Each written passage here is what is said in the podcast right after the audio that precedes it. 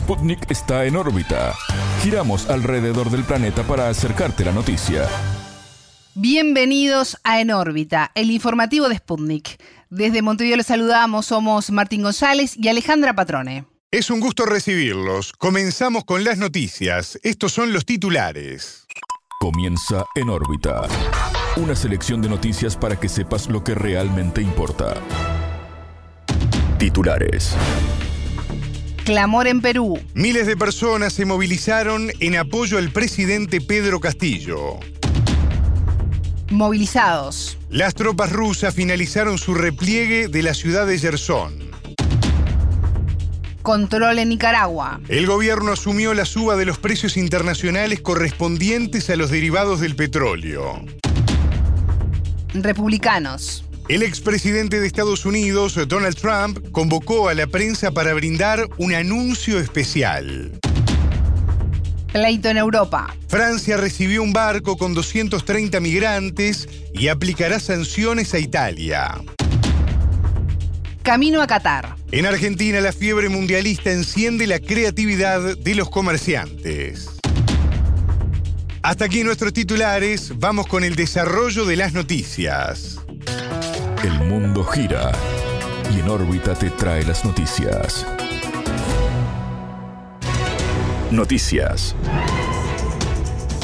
A la calle. En Perú, miles de personas se movilizaron en apoyo al presidente Pedro Castillo en rechazo a los pedidos de vacancia en su contra. La manifestación llamada La Toma de Lima respondió a otra organizada por la oposición a días de la visita al país de una misión de Organización de los Estados Americanos, la OEA. La politóloga peruana Eliana Carlín declaró a En órbita que a la movilización asistieron entre 5 y 8 mil personas. La definió como exitosa en comparación con la marcha opositora por el nivel de convocatoria orgánica, sin tener el apoyo de los grandes medios de comunicación.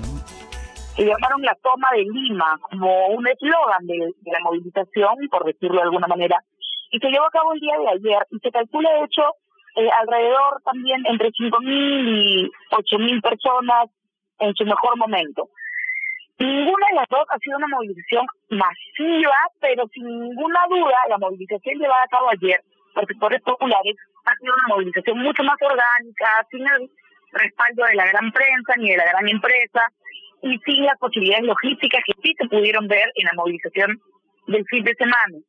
Por tanto, fue una convocatoria mucho más exitosa en términos de la respuesta de cantidad de personas, tomando en cuenta pues el tiempo de movilización y los recursos.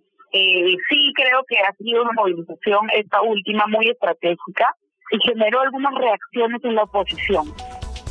La convocatoria ocurrió en medio de una polémica por la propuesta del Ejecutivo de plantear la anulación de una ley que limita la cuestión de confianza del gobierno. Tal prerrogativa permite al Parlamento hacer efectiva la responsabilidad política del Consejo de Ministros o de los jerarcas por separado. Este mecanismo ha llevado en los últimos meses a la renuncia de varios ministros. Para la politóloga, en medio de este clima, es de esperar que la polarización en las calles, como espejo de la tensión política, siga en aumento.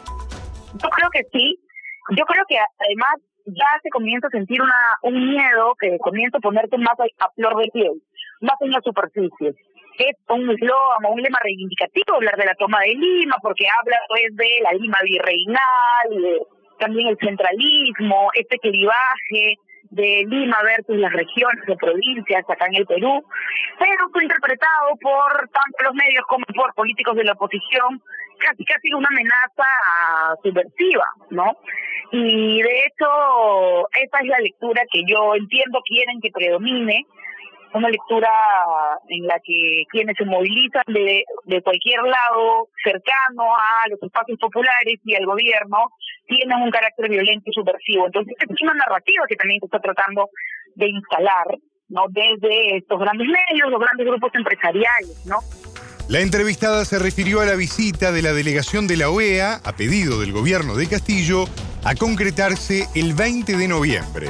Cal indicó que existe alta expectativa por lo que pueda ocurrir a partir de la fecha y que el Ejecutivo ya empezó a trabajar en ello. Hay mucha expectativa, la OEA ya viene el 20, de hecho ya comienzan a confirmarse algunas reuniones.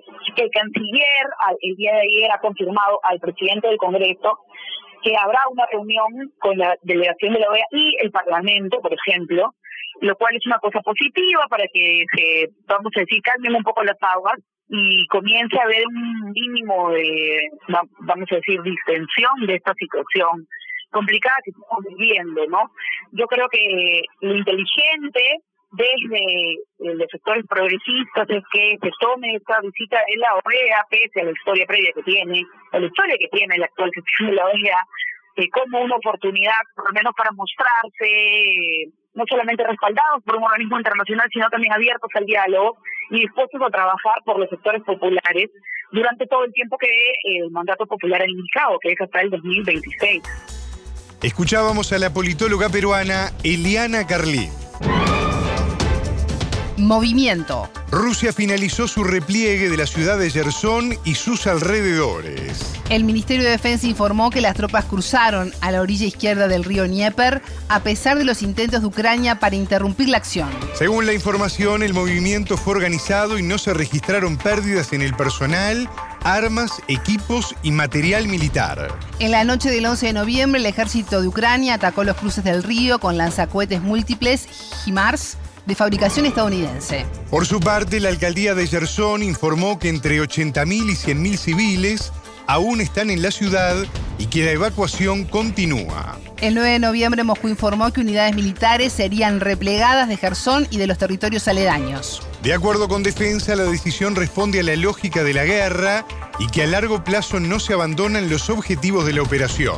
Más de 115.000 personas ya fueron reubicadas desde el área de las hostilidades a otras regiones más seguras. El presidente ruso Vladimir Putin anunció el 24 de febrero el lanzamiento de la operación especial de desmilitarización y desnazificación de Ucrania. En este contexto, a finales de septiembre hubo referendos sobre la adhesión de Rusia en las repúblicas de Donetsk y Lugansk, en las provincias de Gerson y Zaporizhia. La gran mayoría de estos habitantes votó a favor de la adhesión a Rusia.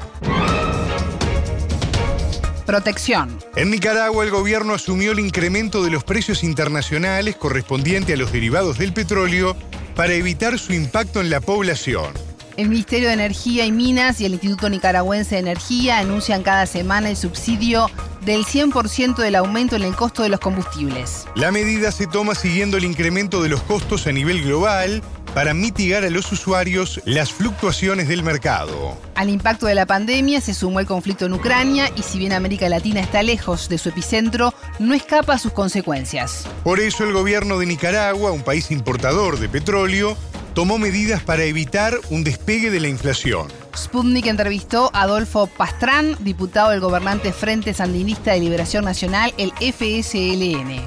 El legislador considera que los factores externos inciden en la inflación y también recordó que la empresa Puma Energy International controla la única refinería existente. Este conflicto incidió en Nicaragua porque, aunque nosotros estamos lejos del conflicto armado, eh, la economía global, la economía mundial, somos parte, somos parte integrante de esa economía. No somos productores de petróleo, somos importadores y en la medida en que los precios internacionales aumentan, se aumenta la factura petrolera de Nicaragua evidentemente nos ha afectado en la inflación, lo que los economistas llaman la inflación importada, en la medida en que el petróleo sea más caro, bueno, se compra un poco más caro y eso incide en la inflación de Nicaragua. Este servicio en Nicaragua lo controla la petrolera Puma Energy, que es la que tiene la refinería, la única refinería que tiene Nicaragua, así que cualquier importación de petróleo lo hacen las petroleras privadas, que a su vez son las que la comercializan y la venden al consumidor final. Pastrán destacó la importancia de la medida definida por el Ejecutivo Daniel Ortega y explicó el impacto en las cuentas del Estado el Estado decidió asumir esto para beneficiar a la familia, eh, de, asumir los incrementos de los fondos propios del presupuesto general de la República y de 200 millones de dólares que fueron prestados del Banco Centroamericano de Integración Económica para paliar esta situación porque si no se eh, asumía un subsidio para eh, paliar estos incrementos, eso se hubiese trasladado directamente a las empresas eso hubiese impactado en el desarrollo económico del país y al consumidor final. Y, hubiese sido, hubiese tenido unas consecuencias enormes mayores para la economía de Nicaragua. Por eso el gobierno decidió proteger a las familias y a la economía, no afectar el incremento de nuestro Producto Interno Bruto que vamos a cerrar este año entre 4 y 5% de crecimiento de nuestro Producto Interno Bruto. Si no se hubiese asumido ese subsidio, eh, la economía a lo mejor hubiera tenido descenso. Para el entrevistado, una medida de estas características es posible en el país al existir un Estado progresista, socialista, solidario y de justicia social.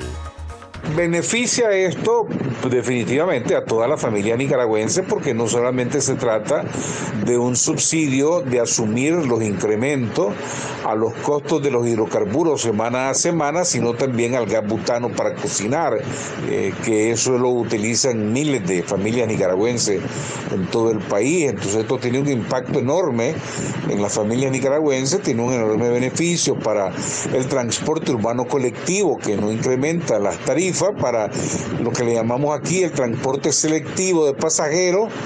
Definitivamente esto se ha logrado gracias a que tenemos un gobierno progresista, socialista, solidario, que pone en el centro de sus prioridades al ser humano, al ciudadano nicaragüense, que quiere, hace crecer la economía, pero no un crecimiento para enriquecer a élites económicas o políticas, sino hacer una justicia social equilibrada, justa para todos los nicaragüenses. Escuchábamos a Adolfo Pastrán, diputado del gobernante Frente Sandinista de Liberación Nacional. Interna. El expresidente de Estados Unidos, Donald Trump, convocó a la prensa para brindar un anuncio especial. El martes 15 de noviembre, el líder del Partido Republicano recibirá a los medios en su residencia privada de Mar-a-Lago, Florida. El anuncio del mandatario estadounidense de 2017 a 2021 será después de las elecciones de medio término del martes 8. Luego de unos comicios republicanos con resultados no esperados, dirigentes afines y medios conservadores han cuestionado al político. Tras la elección afloró la figura de Ron DeSantis en filas del partido, al ser reelegido con comodidad como gobernador de Florida. Fox News, el medio predilecto de Trump durante años, publicó un editorial titulado Ron DeSantis, el nuevo líder del Partido Republicano. Trump arremetió contra el gobernador acusándolo de desleal ante su posible candidatura para la interna republicana de cara a las presidenciales de 2024. En un comunicado, el exmandatario aseguró que su apoyo fue vital para la victoria de DeSantis en las elecciones gubernamentales de 2018. Por otra parte, el actual mandatario demócrata Joe Biden dijo esta semana que se presentará a la reelección en 2024 y evitará que Trump regrese a la presidencia. Pleito. Francia recibió al barco Ocean Viking con 230 migrantes y aplicará sanciones a Italia tras haberlo rechazado. La primera ministra Giorgia Meloni calificó de agresiva e injustificada la medida del gobierno de Manuel Macron. El barco atracó este viernes 11 en el puerto militar de Toulon, en el sur de Francia. Los pasajeros fueron rescatados en el Mediterráneo frente a las costas del país africano Libia. La nave estuvo tres semanas en el mar mientras buscaban atracar en un puerto seguro en Italia. El ejecutivo de Meloni negó la posibilidad, indicando que otros países de la región deben asumir una mayor responsabilidad sobre la crisis migratoria. Según las leyes internacionales, los barcos en situación de peligro o con personas rescatadas deben ser autorizados a atracar en el puerto más cercano. Ante la realidad de miles de migrantes provenientes en su mayoría desde Libia, los puntos europeos de desembarco más comunes son Italia y Malta. Italia informó que desde el primero de enero más de 88.000 personas llegaron a sus costas bajo estas circunstancias. El ministro del Interior francés, Gerard Darmanin, consideró la actitud de Roma de incomprensible y advirtió de consecuencias en las relaciones bilaterales. Los migrantes del barco, entre los cuales hay 57 niños, serán trasladados a una zona de espera internacional para tramitar sus solicitudes de asilo. El gobierno francés anunció que nueve países europeos, entre estos Alemania, Portugal, Croacia, Rumania e Irlanda, recibirán a dos tercios de estas personas. En tanto, el tercio restante se quedará en el territorio. Fervor. La fiebre mundialista enciende la pasión de los argentinos. Este viernes 11, el seleccionador Lionel Scaloni comunicó la lista de los 26 futbolistas que viajarán a la cita en Qatar. Lionel Messi lidera la nómina de jugadores que irán por la tercera Copa del Mundo para el país sudamericano. Las expectativas sobre el desempeño del seleccionado en la competencia se reflejan en varios rubros del comercio interno. El álbum de figuritas mundialistas se mantiene como un clásico para grandes y chicos. Spundi conversó con Claudio, quien atiende un kiosco ubicado en la emblemática avenida Rivadavia, barrio de Caballito, centro de la ciudad de Buenos Aires. La venta fue un boom. Yo difícilmente recuerde algo así. Difícilmente no, no, no me acuerdo de una fiebre tan, tan algo tan alocado, ¿no? Que, que con tanto tanta repercusión y con tanto también viste mm, demanda, ¿no? Que la gente estaba loca, pagaban cualquier cosa por un paquete de figuritas. Mira, hay precios oficiales que Panini los largó, pero después se desvirtuó todo, debido a la escasez, debido a la alta demanda.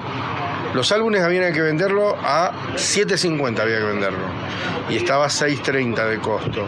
Las figuritas estaban 120 y había que venderlas a 150. Pero hoy te encontrás ante canales que las venden a 200, 300 pesos. El entrevistado reconoció que con más de 30 años de experiencia como kiosquero, nunca antes vio una demanda tan alta por las figuritas. Creo que en gran parte es la selección nacional, ¿no? Un equipo que juega, que gusta, este equipo ilusiona, este equipo enamora, ganó la Copa América, con lo cual eso también le dio un empuje y genera, genera ilusión este equipo. Yo creo que la gran demanda y todo lo que pasó es debido a, a que el equipo, la gente cree en el equipo, ¿no? Entre las novedades comerciales también se destacan las del rubro gastronómico. Es el caso del gusto por un helado en homenaje a la selección nacional. Sandra Bortolot, parte de la tercera generación de su familia dedicada a la heladería artesanal, es vicepresidenta de la Asociación de Fabricantes Artesanales de Helados y Afines. La agrupación lanzó un sabor disruptivo, el dulce escaloneta, nombre que remite al apodo de la selección de fútbol dirigida por Lionel Scaloni. Tenemos mucho entusiasmo, influye mucho en la estacionalidad. Nunca nos tocó un mundial en esta época con más calor, señaló Bortolot a Sputnik. Nunca nos tocó un mundial en esta época de calor, así que sí, sí, no, nos, nos, da, nos genera más expectativa todavía, sí, tal cual. Sí, los argentinos con el fútbol somos.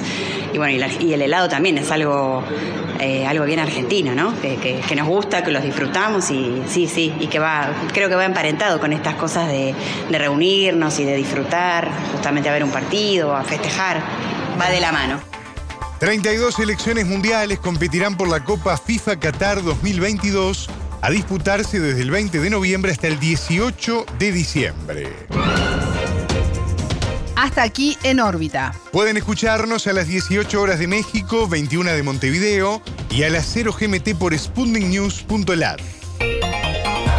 En órbita.